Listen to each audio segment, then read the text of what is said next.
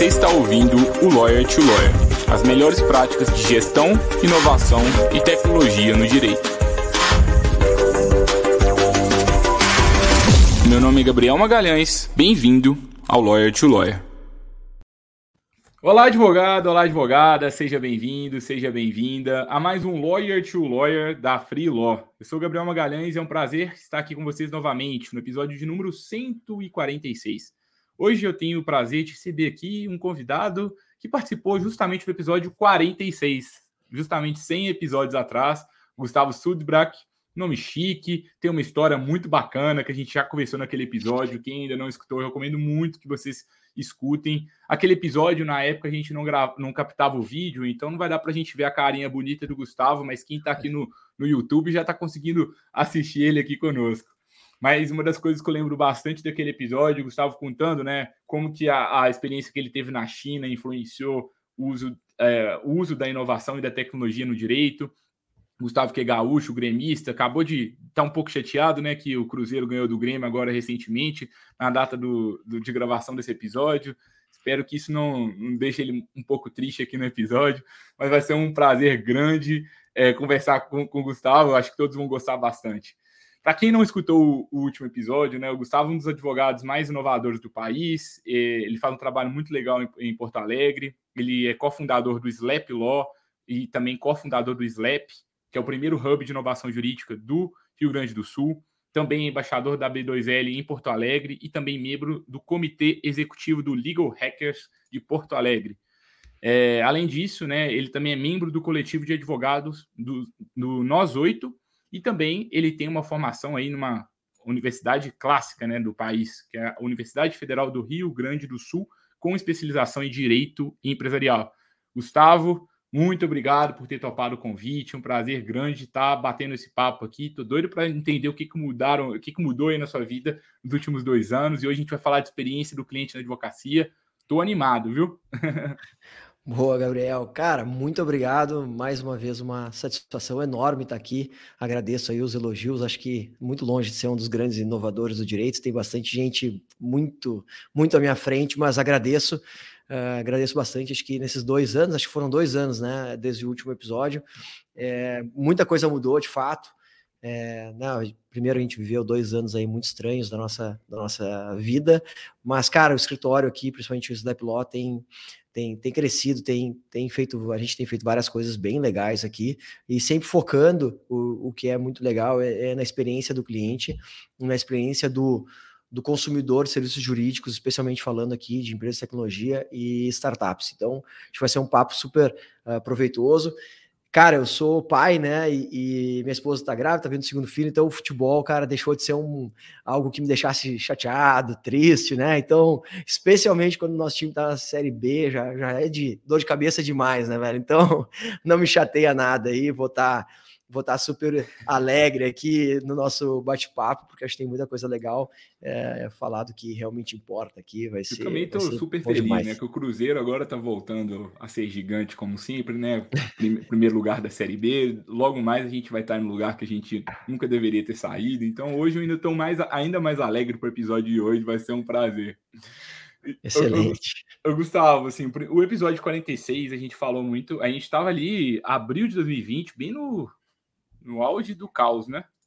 A gente ali é. com bastante medo, Covid-19 na advocacia, a gente conversou muito sobre os desafios na advocacia. E aí, como é que foi a Covid no seu escritório? O que, que vocês fizeram para se diferenciar, desafios? E o que, que você está vendo agora desse pós-Covid? E o que, que os escritórios podem fazer diferente, especialmente na experiência do cliente na advocacia? A pergunta, essa pergunta foi super complexa, porque são vários tópicos, né, cara? Mas eh, acho que principalmente da, da pandemia, é, eu entrei num. Acho que na. Como todo mundo, né? Acho que grande parte das pessoas que lideram negócios entraram. Os que conseguiram né, se movimentar entraram numa, numa mentalidade de, de guerra, assim, né? Até no, no livro, aquele que é super bom do, do Ben Horowitz, fala as, é, lado difícil, difícil das decisões difíceis. Tem uma passagem que eu sempre penso nela quando alguma coisa pior acontece na gestão do escritório, que é, cara, tem o Peacetime CEO e o Wartime CEO, né, que é o tempos de paz, o CEO de tempos de paz e o CEO dos tempos de guerra. E, cara, naquela época foi muito isso, assim, acho que eu baixei a cabeça e trabalhei como nunca na minha vida nos primeiros meses. Eu, eu tive a oportunidade, né, na verdade, me mudar para casa dos meus pais, eu e minha esposa, então a gente tinha uma, um suporte, né, para cuidar do filho, porque isso para pessoas que tinham filhos durante a pandemia, trabalhar em casa foi super complexo. Mas, cara, ali a gente realmente baixou a cabeça e, e, e era o momento, o escritório ainda era muito recente, o Slap Law, né? E o próprio Hub também. O Hub nem se fala, né? O Hub ficou parado. O Hub é um, é um hub de conexões jurídicas de inovação. Então, a gente traz cursos para cá, a gente faz eventos, a gente fez o hackathon, né? O Global Legal Hackathon, que é conhecido teu aí, é o maior hackathon jurídico do mundo. A gente fez três vezes já em Porto Alegre, sempre pelo Hub. Mas o Hub ficou praticamente desligado, né? Os nossos ambientes físicos ficaram desligados aí nesse período da pandemia. Então, o foco ficou no Slaplock, que é um escritório de advocacia focado em empresas de tecnologia e startups. Cara, a gente tinha poucos clientes porque estava começando o escritório e aí veio a pandemia e aí o desespero bateu. Então o foco foi muito criar conteúdo, fazer conexões e tudo pela tela, né? A gente estava isolado. Então foi um período duro. Eu, por várias vezes eu pensava, cara, se a gente não virar um pouco a chave aqui, nós vamos falir. Né, os meus sócios vão também sentar e vão dizer, cara, não faz sentido a gente continuar com um negócio uh, sem perspectiva. Então foi super uh, difícil no sentido de que tive que baixar a pensar todo dia o pensamento de que poderia acabar o negócio. Então, focou muito em crescer, como se manter, né, como criar uma eficiência financeira. E tem sido o que a gente vem fazendo. Claro que a pandemia abrandou, né? Um, a gente voltou para o escritório em outubro daquele da, mesmo 2020 e desde lá a gente focou muito mais uh, em marketing, branding, né? A gente tem uma pegada muito forte de criar algo que deixa um legado, né? Uma, uma marca jurídica. Uh, lá o pessoal da Future Law fala em marcas memoráveis, então o sonho talvez seja criar uma marca memorável. E aí, cara, puxando o ponto para cá, né? Para a gente Uh, já começar no assunto que é o que me traz aqui, uh, hoje falando experiência do usuário, né, do, do cliente, enfim. Esse é, esse é um ponto uh, super importante para mim, cara, porque foi o que me fez voltar uh, para o mundo jurídico. Eu fiquei um tempo morando fora. Quando eu voltei, eu disse: olha, eu quero fazer, eu quero voltar a advogar, mas eu quero ter, entregar uma experiência completamente diferente. E isso muito veio do tempo que eu vivi, né, fazendo contencioso, trabalhando em escritório maior, mas tinha muito a ver é, com uma vontade de trabalhar em um ambiente diferente, entregar algo diferente e pensar no direito como só mais um serviço né, um serviço de qualidade que gerasse valor, mas só mais um serviço, nada com essa pompa, formalidade, egocentrismo do direito. Então, é muito, foi muito nessa linha a criação do Slap. Então, todo ele, todo, tudo que a gente faz aqui dentro é voltado para a experiência do nosso, do nosso cliente. Muito legal, Gustavo. E assim, experiência do cliente é, é, fundamental, né? Eu sempre gosto de dizer que às vezes a gente fica ali, né, muito querendo, ah, vou investir mais em marketing, vou fazer Google Ads, Facebook Ads, mas os clientes que estão conosco ainda não, estão, não, não estão satisfeitos. E se isso está acontecendo no seu escritório, se você não está conseguindo atender as pessoas muito bem, provavelmente tem algum erro ali estrutural que a gente precisa de resolver. Eu sempre gosto de começar, sempre que eu estou pensando em estruturar alguma, alguma estratégia para que a gente cresça de uma forma rápida na advocacia, eu sempre gosto de começar lá do final, né? Lá da ponta final. Poxa, o que, que eu posso fazer para que mais pessoas me indiquem e aí eu consiga crescer por indicação? O que, que eu posso fazer para as pessoas ficarem muito felizes? O que, que eu posso fazer para mitigar os problemas das pessoas quando alguma coisa ruim acontecer é, e que elas não fiquem tão chateadas comigo? E o que, que eu posso fazer, por exemplo, para atendê-las melhor? Eu acho que isso para mim é um dos segredos dos escritórios que estão conseguindo ter crescimento e realmente se tornar um escritório mais memorável, né? O que de específico vocês investiram na experiência do cliente que deu certo? O que vocês fizeram também que não deu certo nesse tempo? Ou agora, o que vocês estão fazendo é, por agora nesse sentido? Perfeito. Cara, eu vou fazer só um, um dois, dois ganchos aqui da tua pergunta. Fica à vontade. Beleza. Uma delas, isso, é, essa, essa máxima, máxima aí que tu trouxe de, é, da, acho que das vendas, do marketing, comercial, experiência usuário. Fra... Tem uma frase que é uma máxima, agora que me confundi, falei máxima, né? Errado. É uma máxima que é, cara, o cliente mais caro que tem para conquistar é o que vem para suprir o que tu perdeu. Então, assim, Cara, se, muitas vezes a gente olha, quero crescer, crescer, trazer mais cliente, mais cliente, a gente esquece de olhar para dentro de casa, né? Olhar para a base, olhar para aquele cliente que a gente está o dia inteiro interagindo. Então, a melhor forma de crescer é a gente não perder nenhum dos nossos clientes atuais e fazer com que até esses clientes nos tragam novos clientes, né? Então, quanto melhor a experiência desse cara contigo, mais ele acaba te vendendo, né? E uma pessoa falando bem de ti gera, né, reverbera para outras pessoas virem uh, te contratar. Então, acho que isso é, um, é super importante, tu bem pontuou, eu concordo muito com isso, a gente tem uma pegada bem forte nesse sentido. Cara, a gente o cliente pode deixar de estar com a gente, mas não pode ser por motivos que a gente possa controlar e que estejam na nossa mão, assim, né? Que sejam motivos que são alheios à nossa vontade. O negócio do cara não prosperou, ele acabou sendo investido por um fundo que obrigou a troca de advogado, enfim, questões assim. Então, acho que essa máxima vale muito assim, cara, não vamos perder cliente porque a gente está olhando para fora e não está olhando para o nosso umbigo. Então, que é o primeiro, primeiro ponto, e super importante que trouxesse essa parte, essa, essa fala, enfim. E, cara, a gente fez várias coisas aqui, né? A gente, a vantagem de ser um escritório no, uh, jovem, a gente testa muito. Então, a gente testa uh, bastante forma de produto, forma de entrega, forma de interação com o cliente. E acho que a, a principal ponto da, dessa inconformidade nossa com, com, a experiência, e é o segundo gancho que eu falei que eu faria, quando eu estava me preparando a volta já para o Brasil e pensando em como é que eu ia estruturar uma, a minha advocacia, a minha vida na advocacia, eu passei por um texto lá do, do estúdio de design lá do Tim Brown, que é o Ideal, né? Que é o cara que cunhou o termo design thinking. E aí lá no, no blog deles, que é de design, não tem nada de jurídico, aliás, até tinha dois textos jurídicos no blog, era sobre a experiência uh, centralizada no humano na, no escritório de advocacia. E aí, cara, o primeiro texto dizia assim: é, era um designer contando uma história, e na primeira frase ele fala: interagir com o direito foi uma das piores experiências da minha vida. E aí dizer assim, uh, peer, né? That's it. Tipo, cara, acabou. Isso é, é esse o cenário.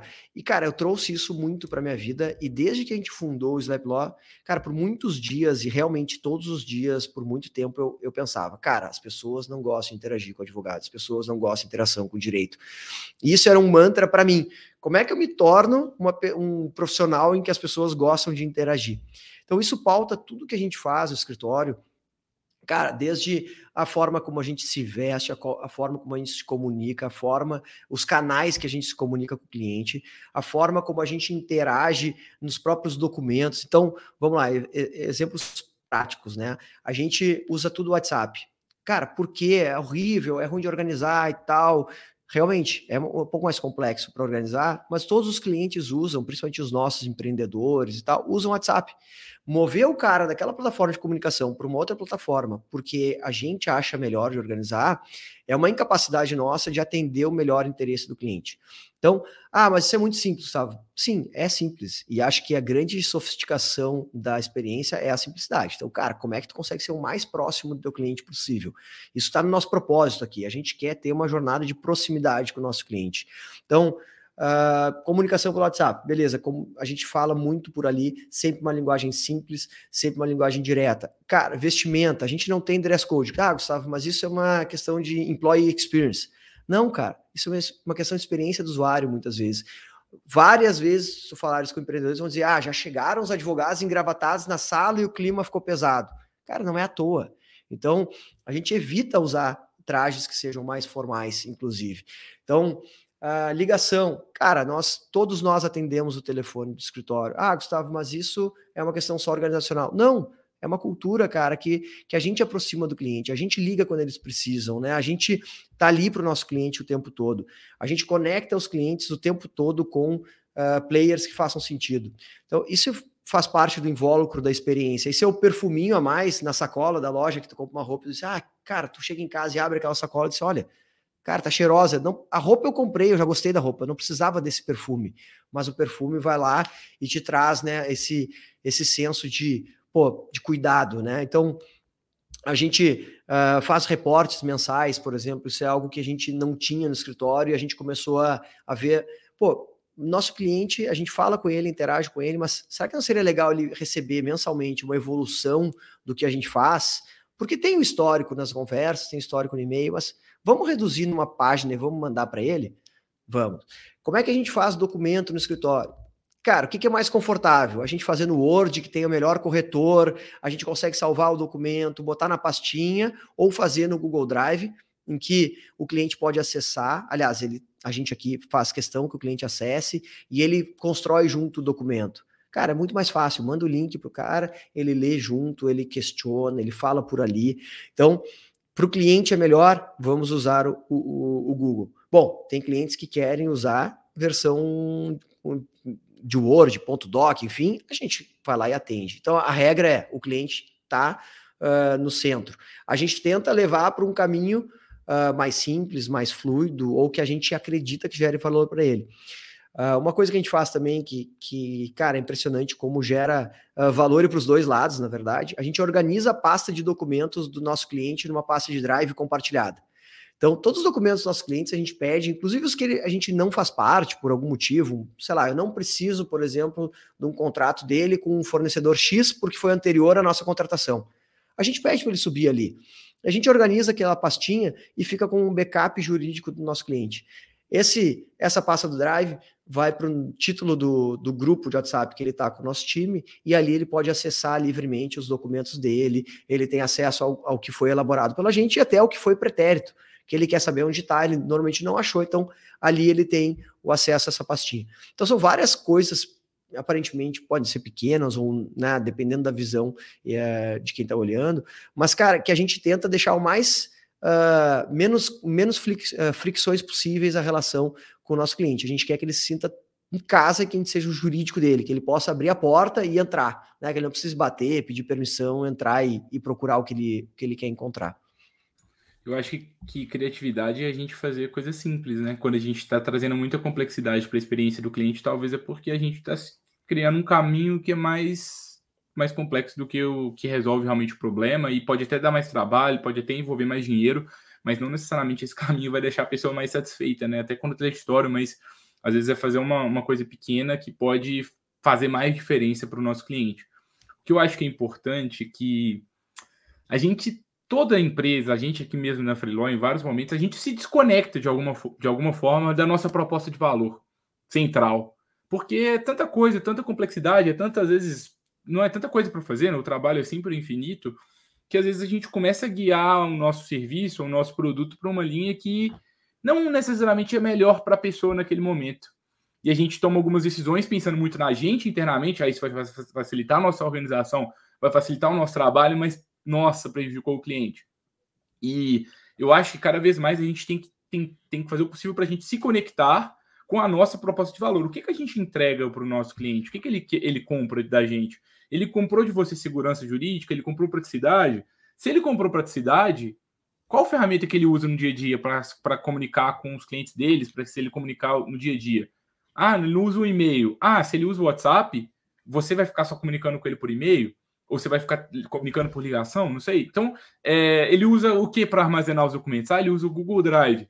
Ah, que legal. Então, será que eu consigo facilitar a vida dele ali de alguma forma? E somado a isso, uma experiência que a gente está tendo aqui na Freeló, a gente começou a entender como que o nosso próprio modelo de negócio pode guiar o cliente para o sucesso. Porque a gente percebeu aqui no nosso caso, por exemplo, que se o nosso, se o nosso cliente ele, ele fizesse um pedido na Freeló de 5 em 5 dias, a gente mediu estatisticamente a chance dele ficar mais satisfeito era muito maior do que quem pedia de mês em mês. Então ele falou assim: ah, será que eu consigo fazer utilizar algum gatilho para que esse cliente comece a fazer pedidos de 5 em 5 dias? E com base nessa lógica, a gente estruturou os nossos planos e a gente viu que quem pede de 5 em 5 dias fica mais satisfeito, simplesmente. E a gente só mudou a oferta. Então, às vezes, é, experiência do cliente ela pode estar no atendimento, pode estar na ferramenta, ela pode estar na forma que você vende, na forma que a pessoa compra de você. Porque tudo isso somado né, faz, com, faz com que a pessoa ela tenha uma experiência que ela não tem com outras empresas do mercado, não tem com outros escritórios do mercado. Não, perfeito. Essa a gente fala, tem muita gente que fala de experiência do usuário e aí começam aquelas disputas, né? Não, o Jobs dizia que não, de, não pode perguntar o que o cliente queria, mas ele é o papa da experiência do usuário. Uh, ah, o Henry Ford de ter a, a, frase clássica dele, né? Se eu tivesse perguntado para as pessoas o que elas queriam, diriam que queriam cavalos mais rápidos. Mas acho que um pouco da experiência do usuário é estar tá sempre se desafiando, sempre sendo criativo, pensando em prol do cliente, né? Botando o cliente de fato naquela, naquela esteira de evolução. Então, esse exemplo que tu trouxeste é muito bom a gente também tem isso, né? Cara, quanto mais interação eu tiver com o meu cliente, uh, eu, talvez eu gere mais valor para ele, eu consiga trazer ele mais para perto e eu consiga contemplar melhor a experiência que eu quero. Então, o cliente que aparece eventualmente aqui, ele não consegue nem testar uh, ao limite o produto, né, o serviço que a gente faz. Então, de alguma forma, eu preciso trazer o cara mais para perto. Né? E às vezes é contra-intuitivo, da mesma forma. Cara, eu vou deixar o cara mais tempo falando contigo, mais próximo, sim, porque mais próximo ele vai se sentir mais confortável, e daqui a pouco ele vai trazer experiências que ele teve que prejudicam daqui a pouco um trabalho jurídico que ele não traria se a gente não fosse próximo. Então, a informação vem pingada. Se ele sente a vontade de ficar sempre nos mandando a informação, conteúdo, notícias sobre o negócio, do desenvolvimento do negócio dele, cara, é muito mais fácil a gente executar o nosso próprio trabalho. Então, algumas vezes a gente não precisa perguntar para o cliente o que ele quer, e a gente pode testar, né? Mas o, o ponto é, e, e é, é, naquela linha de o ponto é tá, cara, o cliente está sempre ali. É em prol do cliente que a gente faz isso aqui, né? Em prol um melhor produto, mas não é necessariamente perguntar só para o cliente. Acho que é importante perguntar, a gente faz NPS, vocês obviamente fazem também. A gente tá para fazer uma pesquisa qualitativa mais, mais extensa, aquelas que pergunta ponto a ponto do cliente. Mas, cara, nosso NPS está sempre lá em cima, uh, super alto. Mas porque ele está alto, a gente está inconformado. Então, vamos pegar e vamos fazer uma qualitativa agora para procurar o gap. Eu acho que experiência do usuário também é isso.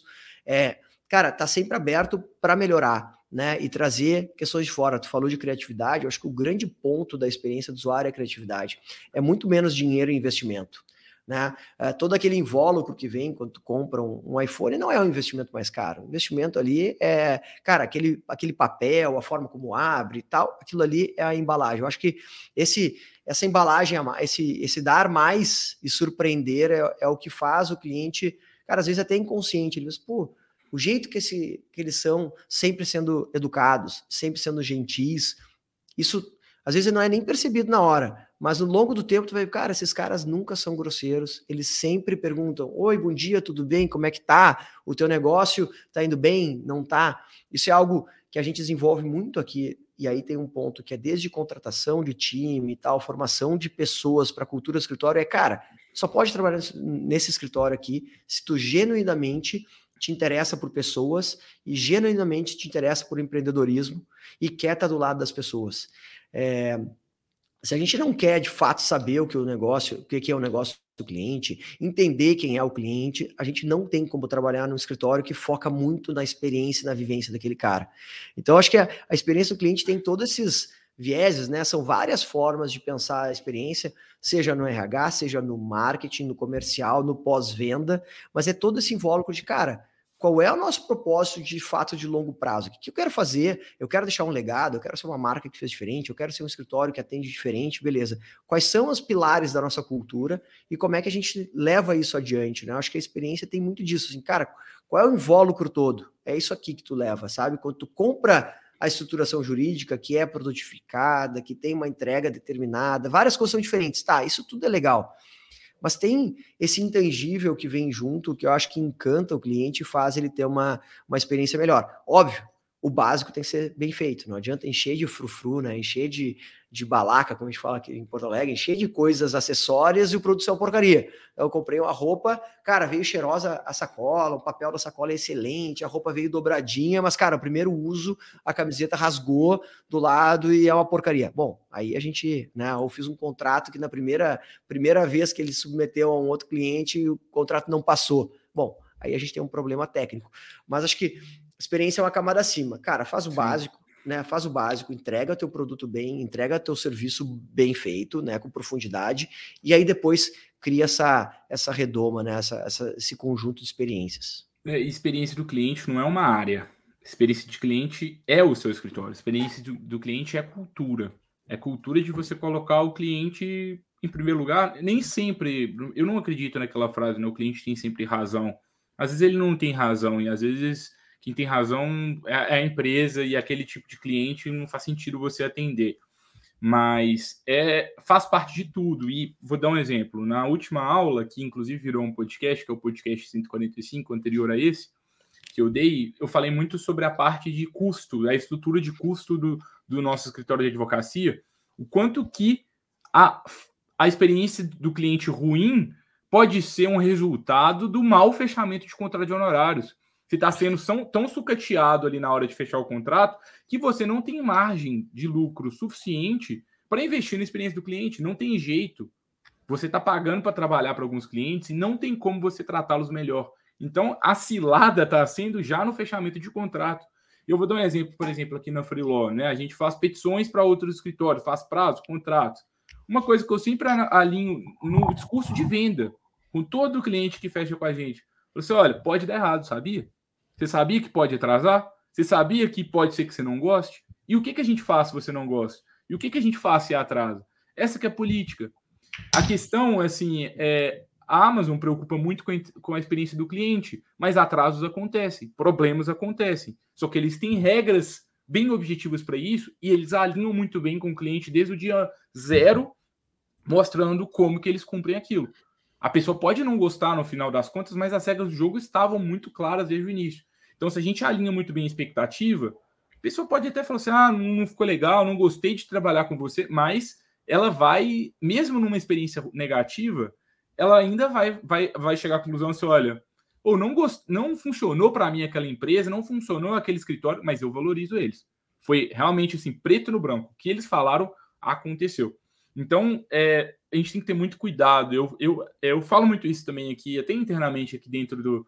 Quando a gente conversa aqui dentro da Freeló, que no início da Freeló, a gente falava muito que o que a gente vendia era qualidade. E, de certa forma, é até verdade, porque grande parte do, das avaliações é positiva tudo mais. Mas hoje a gente percebeu que, tipo, é, é mais do que isso que a gente vende. A gente vende praticidade, logística, e eu gosto muito de alinhar, desde o dia zero, todos os problemas que podem acontecer com os clientes. Porque quando acontece, eles já falam assim: nossa, o Gabriel já tinha me avisado que ia acontecer um problema. Porque principalmente com a escala vai ter problema. E aí, se a gente vai de forma leviana e não alinha isso com o cliente, quando acontece, fala assim: poxa, o Gabriel me vendeu mil maravilhas e não foi o que aconteceu. Oh, perfeito. Essa, acho que muito bem é, trazido o ponto da, do alinhamento de expectativas. Acho que principalmente para quem vende serviço, né? E por mais que a gente diga que nós produtificamos é, um pouco a advocacia aqui, no sentido de ter né, jornadas, produtos com metodologias de atendimento, né, jornadas de adequação, enfim. No fim, é um serviço, né? É uma camada de serviço, é um ser humano ali que pode estar assessorado ou não com uma máquina, alguma coisa de automação, mas bem ou mal é um ser humano que está botando a mão. E, cara, e são vários ser, seres humanos que colocam a mão, né? Então tem o primeiro que faz a venda, o fechamento, depois passa para o time, depois uma outra interação enquanto advogado. Se as bases não estão alinhadas, a chance de frustra frustração é muito grande. E, cara, a pior coisa é um cliente frustrado. Porque foi o que tu disse, ele pode uh, não saber, ah, não gostar que a entrega uh, aconteceu atrasado mas se ele sabia que tinha ali uma margem uh, né, de, de, atraso e tal, ele está ele tá mais ou menos sabendo, né? Ele está alinhado. Ele pode, é isso, ele pode não achar o melhor serviço do mundo, ele pode dizer que ele esperava mais, enfim, mas, mas ele está sabendo que tem aquela margem. E acho que esse serviço, para serviço, é essencial. Porque quando a gente está mais folgado, a gente entrega um pouco mais. Quando a gente está atucanado, quando está escalando, tu começa a ter menos tempo para essa entrega adicional.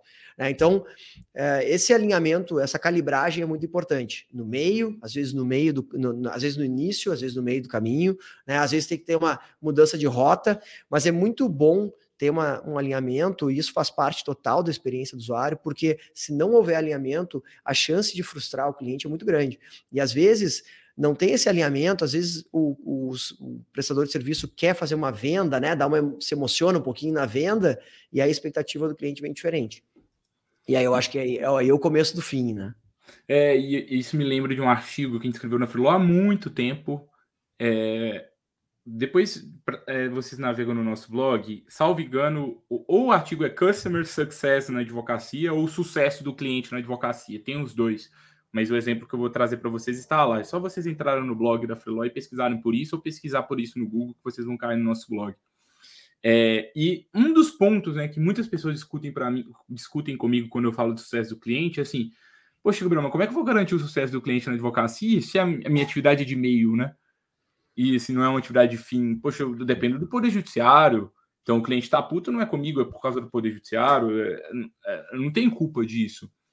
Mas é engraçado, porque às vezes são nas situações mais difíceis que você ganha o cliente de verdade. Perfeito. A gente já ganhou cliente na Freelock de verdade, porque quando tá tudo dando certo, tipo, tá tudo previsível. Aí vai ter um problema e o cliente chega e fala assim: "Ou oh, preciso que você faça de hoje para hoje alguma coisa". A gente vai e faz entrega com qualidade. O cliente fica assim: "Não acredito que vocês fizeram, vocês fizeram mais". Então, a, a própria experiência negativa que o cliente tem dentro da jornada, e vai acontecer, o que a gente tem que fazer é se preparar para isso, criar procedimentos para que a gente reverta a situação, mas a experiência negativa é uma oportunidade para a gente virar o jogo. A gente viu aquele, aquele problema e falou assim: ah, agora que eu te ganho. Você vai ver como que a gente lida com esse problema e como que a gente resolve. E aí é justamente nesse ponto, ah, agora a pessoa foi, teve uma, é, teve uma sentença ruim, não sei o que, teve algum problema. Eu já vi até escritórios ganhando cliente na perda de prazo. Escritório perdeu o prazo, ligou o cliente e falou assim: olha, a gente perdeu o prazo, a gente cometeu um erro que nunca podia ter acontecido. Peço desculpas, estou envergonhado, mas toma aqui, olha, nós vamos depositar o dinheiro todo, o dinheiro todo na sua conta agora. Antes até de, de acabar a condenação desse processo, a gente vai assumir todo o risco, porque a gente faz questão de fazer isso. Sabe, até mesmo num erro que é até injustificável, a postura que a gente pode ter pode, se não, não reconquistar o cliente, no mínimo melhorar muito a experiência dele. Não, perfeito. Essa é como lidar em situações ruins é, é, é algo é, cara, completamente necessário, principalmente advocacia, serviço, enfim. A gente sempre fala de jornadas de longo prazo aqui, então, cara, uma hora as coisas vão acontecer errado e, e a forma como a gente lida com isso uh, faz muito uh, parte da experiência do usuário, né? Principalmente em momentos mais de tensão e quando as coisas vão começam a dar errado, é que a gente tem as maiores chances de piorar a situação. Então, às vezes, tem que dar o um passo atrás e dizer, cara, parei, deixa eu ler essa situação aqui melhor, deixa eu entender o que está acontecendo. Cara, se eu errei, a melhor coisa é pedir desculpas e mitigar, né? A pior coisa vai ser ficar dando desculpa e não chegar no, numa solução, né? A gente bem ou mal é pago para resolver problemas, né? Ser advogado de contencioso para ir lá e, e fazer intermediação com o juiz e com o judiciário, enfim, com a outra parte, com outro advogado. Mas no fundo, a gente sempre é um intermediário que está tentando resolver algum problema ou prevendo um problema ou gerando algum ganho futuro. Eh, e dificilmente a nossa e isso a gente fala bastante no escritório aqui, dificilmente a nossa, o nosso agir, né, o, o, algo que a gente produz, um contrato que a gente elaborou, uma cláusula diferente, vai gerar efeitos logo ali na frente. Né? Dificilmente um contrato, o próprio um processo, talvez o processo seja um pouquinho mais rápido para algumas questões, ou, uh, mas não o mérito final, leva muito tempo na relação com o cliente. Né? Então a gente vai ficar três anos com o cliente para ter o pro primeiro problema de contrato, por exemplo. Então o, a, a nossa entrega é difícil mensurar. Então a gente tem que entregar uh, um extra, né? Fazer com que esse tempo seja bom. Uh, a gente fala muito experiência do, do cliente no, no escritório de advocacia, e algumas vezes eu dou palestras, né? vou bater papo com escritórios, enfim, para trocar ideia sobre como é que a gente está vendo a inovação no direito. E várias vezes vem o tema do cliente ligando muito para o escritório, ou cobrando muito. E, cara, na verdade, uh, se falar com qualquer papa de venda, cara, dizer, cara, todo touch point com o cliente, toda vez que o cliente entra em contato contigo, é uma oportunidade de venda. Mas se tu pega e deixa o operacional responder essas ligações e deixa eles uh, criarem uma, uma, uma casca de coisa ruim, essa ligação, essa interação com o cliente virá algo ruim, penoso e que piora a relação com o cliente. Então, a primeira coisa que, cara, o cliente está ligando tem dois pontos. Primeiro, não está chegando informação como deveria para ele, então tem que ser proativo. Cara, a gente tem que gerar informação para o cliente. Se ele está ligando, é porque ele está mal abastecido. E segundo ponto, que, cara, se ele ligou, usa essa oportunidade para ou para primeiro encantar o cliente, ou se ele já está encantado, ou se ele já está, cara, para vender outra coisa. Né? A gente pode, a gente tem um manancial de serviço para vender para cliente, isso é qualquer área que a gente trabalha. Então, Uh, esse é o ponto, assim, também. Acho que, cara, pegar essas experiências e, e, essas interações e rechear com coisas boas, né? Ah, o cliente vai te ligar, tu sabe, ele pediu apontamento para detalhe. Cara, o mínimo é tu ler o contrato dele, ler o, o processo dele mas tu pode ir mais à frente, pode procurar a pasta do cliente, ver, cara, quais são as características disso aqui. Ah, esse cara teve filho, eu lembro que na última reunião, cara, saber o nome, perguntar a gente aqui, perguntar da empresa, se a gente sabe de uma, de uma reunião com um cliente que tem uma pet tech, né, uma empresa de pet shop, tecnologia, cara, dá uma procurada nas notícias, dá uma olhada como é que tá o cenário, vê se não teve um aporte, né? A gente trabalha muito com startup aqui que está procurando investimento. Cara, dá uma sondada no mercado, vê se alguns dos grandes players não estão com, sei lá, captação aberta ou acabaram de comprar alguém. Então, procura esse um, né, algo a mais mas que não é falso, é, mostra realmente interesse genuíno pelaquela pessoa quando ela interagir contigo. Então, ela, mesmo se ela estiver meio resmungando, for cobrar um prazo, se ela vier falar contigo e tu uh, pre, é, pre, né, rechear aquela, aquele papo com uma experiência boa, cara, as chances dela sair feliz e ainda comprar alguma coisa mais de ti ou ainda falar bem de ti são muito maiores. Então, tem. Cara, é, é, isso, tu disse antes, a experiência do usuário é, é, uma é a jornada. Até fala em jornada, né? Começa às vezes antes da contratação e vai até o pós-venda, acabou a relação. Como é que tu te relaciona com os clientes depois de ter entregue o serviço para eles e o produto? Mas é, é muito isso, é, é uma jornada de tentar encantar o cara, mas não a qualquer custo. Tu trouxeste muito bem, cara, não é o cliente tem sempre razão. É, cara, será que o cliente tem sempre razão? E, e vamos aprender sempre com o cliente. Pode ser que ele não tenha sempre razão. Mas, cara, tem, tem sempre como aprender daquela relação, né? É, e eu acho que, assim, muito sobre essa questão de do cliente não ter sempre razão, uma questão que eu acredito muito é que, às vezes, a gente tem que ter o peito necessário para tomar decisões impopulares, que os clientes não vão Perfeito. gostar. Eles não vão gostar, mas a gente sabe, a gente está fazendo por eles, mas eles ainda não vão entender. Vou dar um exemplo, por exemplo, de uma decisão impopular que a gente já tomou na Freeló, que era sobre é, forma de pagamento que basicamente a gente é, a forma que a gente pagava os profissionais aqui que trabalhavam com a gente era por, por caso, né? Só que a gente começou a trabalhar com volume maior e a gente viu que era inviável, porque a cada caso, é, a cada caso que era pago, a gente pagava tudo, né, manualmente aqui, a gente mesmo, e ficou uma situação insustentável, tipo, não tinha como a gente aumentar o número de pagamento. Falou assim, ah, agora vamos contratar uma ferramenta e vai pagar uma vez por mês, e a gente vai pagar uma taxa de três reais por pessoa pagando a gente anunciou a mudança e várias pessoas começaram Gabriel, que, que, que, decisão ruim, Gabriel, foi ruim, mas era impossível continuar daquele jeito. E aí, ah, nossa, isso aqui não tá tão legal, aquilo não tá tão legal. Tá tudo bem às vezes, porque a gente tem que escolher qual fogo a gente vai apagar.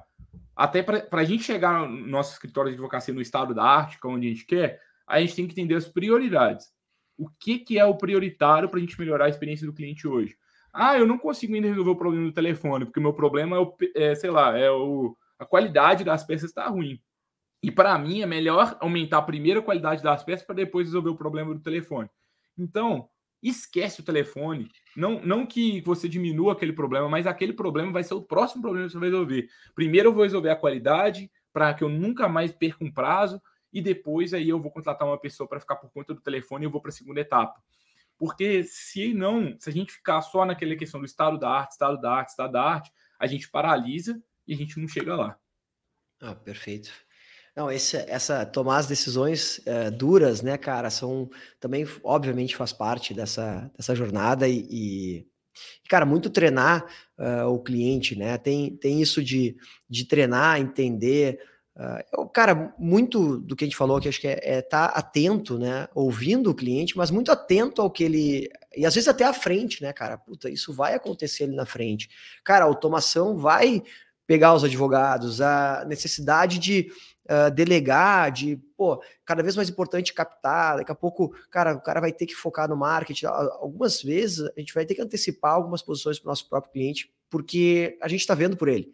E, e não é porque a gente sabe mais e tal, não, é porque a gente está numa posição privilegiada muitas vezes, de cara, eu estou enxergando isso aqui ali, então, ó, vai ser impopular isso aqui, vamos trocar aqui essa forma de contratação, mas porque melhor para ti. Né? Então, acho que tem, tem muito disso. E, e, pô, na advocacia, cara, é um manancial, isso acho que é importante falar, né, cara? É, tem muita coisa pra gente fazer diferente, né? A própria, uh, tu falou bastante ali, cara, pô, as pessoas tendem a terceirizar para o judiciário o tempo todo, né? Ah, cara, o judiciário é o problema, o judiciário é o problema. Bom, então transforma isso de alguma forma, e é difícil, aqui ninguém está dizendo que é fácil, cara, transforma de alguma forma como algo que valorize o teu próprio trabalho. Pô, o judiciário é muito ruim, mas olha só, a gente fez o processo, a gente está fazendo isso, isso e isso, a gente está olhando para ti tais cenários, quem sabe tu uh, daqui a pouco até muda, sei lá, inventei, pensei num cenário meio absurdo aqui, mas ah, daqui a pouco o cliente, pô, troca a forma de, de contratação de XYZ, sabe? Dá para a gente conseguir, a gente tem confiança do cliente. Esse é um ponto, né? Na advocacia a gente tem a confiança do cliente. Cara, vamos usar isso da melhor forma. Eu acho que às vezes a gente acaba como advogado ficando muito reativo e perde essa, essa vontade de, ah, mas é frustrante, Gustavo, tem vários caras que não querem e tal. Bom, beleza? Ninguém disse que é fácil, né? Mas acho que é nosso papel também ir, ir ajudando e moldando esse, esse cliente, enfim, esse, essa expectativa de, do cliente de ver as coisas funcionando e tal. Papo bom, hein? Papo bom demais. Muito bom. Eu acho que, é, assim, é, eu acho que é um pouco. A gente tem que ter um misto de ser humilde, a ponto de eu tenho que escutar a pessoa, eu tenho que ser empático, mas ao mesmo tempo, confiança no seu plano. Se você genuinamente está pensando na experiência do cliente, vá, defina uma rota e confie ela, não fique tentando atender a todos os momentos o que todas as pessoas te pedem. Se a gente fosse entender o que todo mundo vem todo dia me dá uma sugestão de palpite, freelancers deviam fazer aquilo, freelancers deviam fazer aquilo, isso não tá bom, isso você paralisa, não tem jeito. Então eu acho que a questão é realmente, olha, eu escuto, mas eu tenho o meu plano e dentro desse plano eu vou seguir esse plano aqui para que eu melhore cada vez mais a sua experiência tem alguns fogos aqui acontecendo ao mesmo tempo. Primeiro vou jogar água nesse, daqui a pouco eu vou eu vou atingir o outro. Não é que o outro não seja importante, mas eu tenho que ter a minha ordem de priorização para eu conseguir consiga melhorar a experiência do cliente.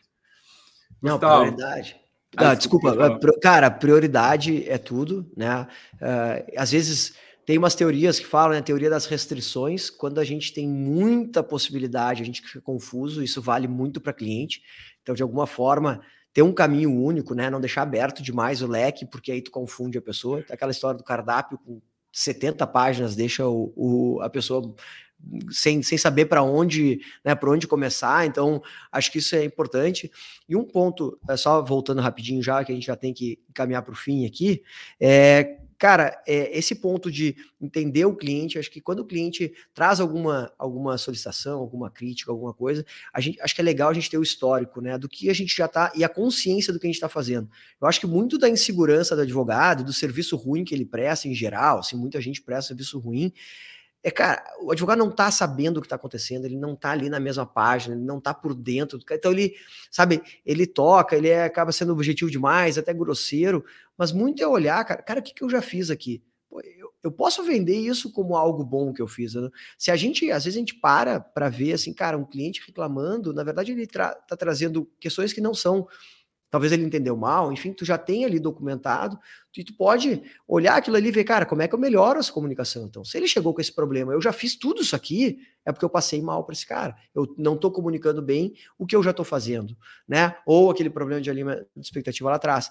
Mas acho que é muito isso assim. E cara, como é que eu aprendo dessa reclamação? Como é que eu Não é todo cliente que é o perfeito para ti. Acho que a tomada de decisões difíceis às vezes é também dizer, cara, acho que não sou o melhor fornecedor para teu uh, você cliente, não, eu não sou o melhor advogado para você, por isso isso isso, porque a mim eu entrego isso, a expectativa está desalinhada, né? Mas acho que é legal sempre aprender, cara. A gente nas poucas vezes que a gente teve churn aqui no escritório, alguns uh, cliente que deixou de, de seguir com a gente, ou não quis mais seguir, ou porque, especialmente quando é por opção, a gente sempre tenta, cara, a primeira reação é, ah, o cliente era isso, era isso, a gente para, não, aí gente, a gente está tá indo para vala comum. Cara, o que, que a gente aprende com esse cara que nos deixou? O que, que a gente poderia ter sido melhor? E acho que talvez seja o grande ponto, assim. Cara, toda vez que uma coisa sai dos eixos, cara, como é que a gente pode ser melhor da próxima oportunidade? Muito bom, Gustavo. O que, que você traz aí de, de conclusão final aí, de acordo com o nosso título do dia? Advocacia e experiência do cliente. Entenda como isso pode revolucionar o seu escritório. Como que a advocacia e a experiência do cliente pode revolucionar o escritório dos colegas advogados aqui?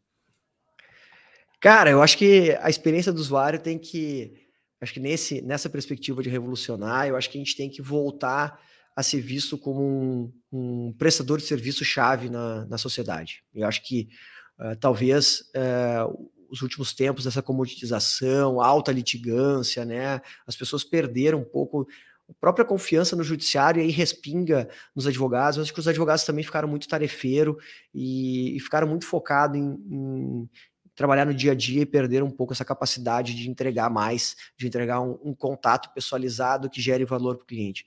Então, acho que a experiência do usuário, cara, é tu entender o que, que tu te propõe a entregar, olhar para ver como é que tu está entregando, ver se existe excelência ali e criar as camadas uh, que faça com que o teu cliente tenha vontade de estar contigo e vontade de indicar. Então, cara, o que, que eu faço?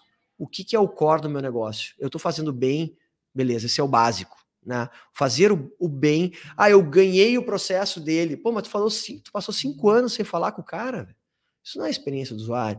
Ah, eu, eu não consigo encontrar o cara agora para mandar o dinheiro para ele e tal, e ganhei o processo dele, agora ele ligou reclamando porque eu tô há um ano com o dinheiro dele. Cara, tu ficou cinco anos sem falar com o cliente. Não é possível. Né? Então, tem coisas que acontecem. Ah, eu fiz um contrato, nunca mais olhei para esse cliente. Quando ele voltou, ele pediu para alterar o contrato, eu já nem lembrava mais do contrato. Pô, faz um pouquinho mais, vai um pouquinho mais, lê o contrato anterior, lembra, procura o cara na internet, vê se a empresa continua igual, sabe?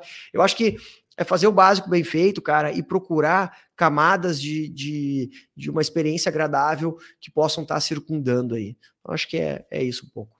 Muito bom, Gustavo. É, é, eu estou em uma fase que eu acredito cada vez mais no impacto que uma boa modelagem do seu modelo de negócio faz na diferença na experiência do cliente.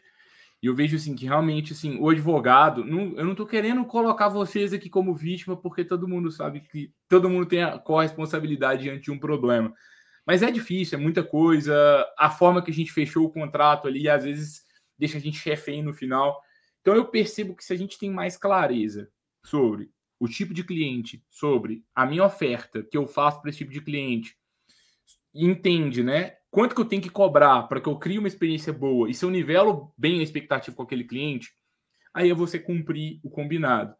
O que eu vejo muitas vezes que para mim a, a, principal causa das más experiências dos clientes é escritório vai fechando qualquer um com qualquer um, não tem clareza nem de quem nem do que, qual que é a sua proposta, nem de para onde quer ir, se quer Perfeito. ser um escritório de massa, se quer ser um escritório boutique, se, não, não sabe, só vai, vai indo assim, aonde que o vento leva, aí vai fechando, não nivela a expectativa e aí ficam com várias pessoas insatisfeitas e fica naquela, naquele clima louco e muito difícil da advocacia. Advocacia não é para qualquer pessoa, é difícil, é chato, né, gente? A gente está trabalhando com assuntos delicados, assuntos difíceis, assuntos sensíveis, a, maior parte das decisões difíceis de todas as pessoas e empresas, ela, a gente precisa de um advogado ali para estar tá nos consultando ao nosso lado. Então, geralmente, ir no advogado não desperta tantos sentimentos positivos nas pessoas, assim. É diferente, sei lá, você vai numa academia, você está no personal ali, a pessoa está vendendo saúde para você. A gente escolheu vender uma coisa chata, difícil, complexa, e por conta disso é mais estressante muitas vezes. Agora, se você tiver muita clareza do seu modelo de negócio, seu posicionamento, entender o que você vende, o que você não vende, e pensar desde o início na experiência ali daquela pessoa, eu acho que o resto começa a se tornar mais consequência. Mas agora, você está no meio do caos, vendeu errado, sinto muito. O que, que a gente vai fazer diante disso? Agora, a partir de agora, você começa a vender certo e muda o posicionamento. Mas vamos apagando esse incêndio para melhorar a experiência dos clientes antigos. Você acredita alguma coisa? Não, perfeito, cara. Eu acho que só, só acrescentaria que acho que no, no mundo fluido de hoje em dia, aí, nessas uh, velocidades que as coisas andam uh, mudando, é, eu acho que a gente não, não pode desencorajar. Eu acho que tudo que tu falou é, é muito verdade. Eu acho que a, as novas gerações dos advogados têm que ter planejamento, tem que escolher nicho, tem que escolher matéria, tem que pensar no planejamento de uh, curto, médio e longo prazo, claro que falando períodos de não mais que cinco anos aqui, mas tem que ter uma, uma, uma, clareza de que cada escolha é uma renúncia. Então, cara, se eu vou fazer só consultivo, eu não vou fazer o contencioso e não vou fazer porque eu não vou entregar o melhor produto, o melhor serviço. Então, isso é importante, mas ao mesmo tempo a gente tem que ter aquela cabeça do beginner's mind, né? Cara, eu vou testar e vou errar e vou aprender e vou.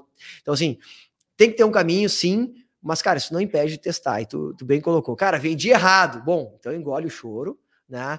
Engole o choro e na próxima vende bem.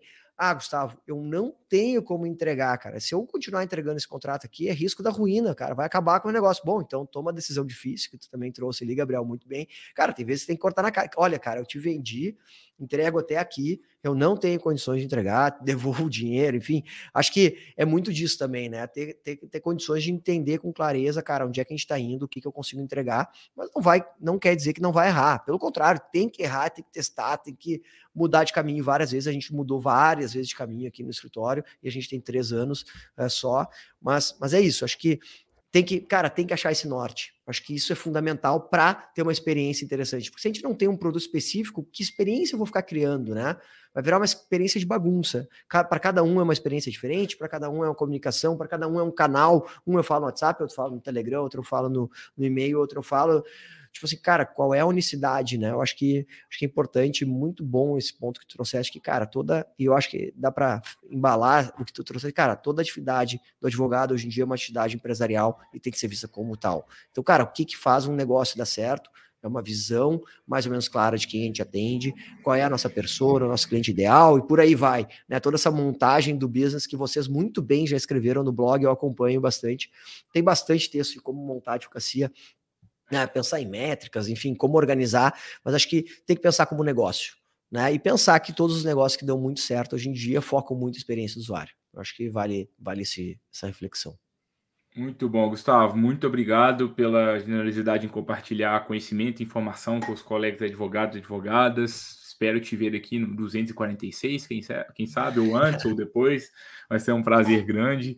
É, queria ficar mais tempo aqui, já estouramos o tempo algum, algum tempo. Eu, tô, eu brinco com os convidados, né? Eu tenho, uma, eu tenho uma meta com os convidados, já vamos tentar acabar uns 30 minutos. Quase nunca a gente consegue, mas o a nosso compromisso aqui com vocês é com conteúdo de qualidade. Então a gente vai esticando aqui até, até a gente exaurir o tema aqui de acordo com o que a gente sentir que é necessário. É, gostaram do conteúdo? Compartilhe com outros colegas advogados, advogadas. Marca a gente lá no Instagram, arroba freelaw.org. Os contatos do Gustavo também estão aqui na descrição do episódio. Bate o papo com ele. Tomara que surja alguma parceria entre vocês. E a gente se vê aí na próxima quarta-feira para mais um Lawyer to Lawyer. Até lá, pessoal. Tchau, tchau.